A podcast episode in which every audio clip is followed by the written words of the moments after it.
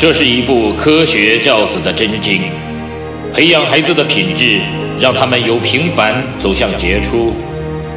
这是一份成功人生的向导，熏陶孩子的灵魂，让他们由普通变得卓越。即日起，小明说道与您一起走进犹太人的家庭教育，透过百余个经典的犹太故事。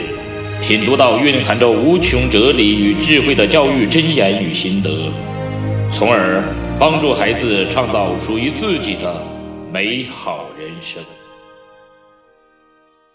嗨，大家好，我是小明说到的小明。这次我们来说到的话题叫做“免费的艺术”。谁最先掌握了信息，谁就掌握了市场竞争的主动权。巴拉尼是个十五岁的孩子。他在一家电影院做童工，负责在场内叫卖小食品。由于人们最近比较忙，来看电影的人很少，买东西吃的人就更不用说了。他的摊位几乎无人问津。为什么没有人来买我的东西呢？难道人们不需要吗？我该怎么办？巴拉尼这样想着。巴拉尼想了想，突然他有了个主意，于是他大声喊。来看电影，买一张票就送一袋脆花生。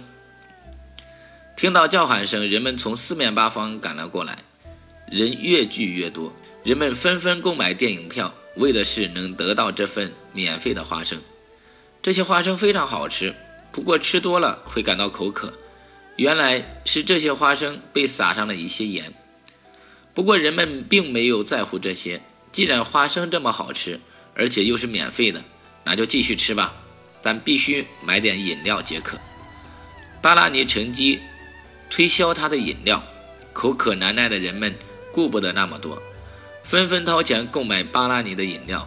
这下，巴拉尼一天卖出的饮料居然相当于过去一个月的销量。有些人常常在别人成功后发表无谓的感慨：“我怎么没有想到呢？”其实，机遇就在你的身边，谁最先把握了信息？谁就掌握了市场竞争的主动权，谁就是最后的赢家。非常感谢您的订阅和聆听，我是小明，我们下次再见。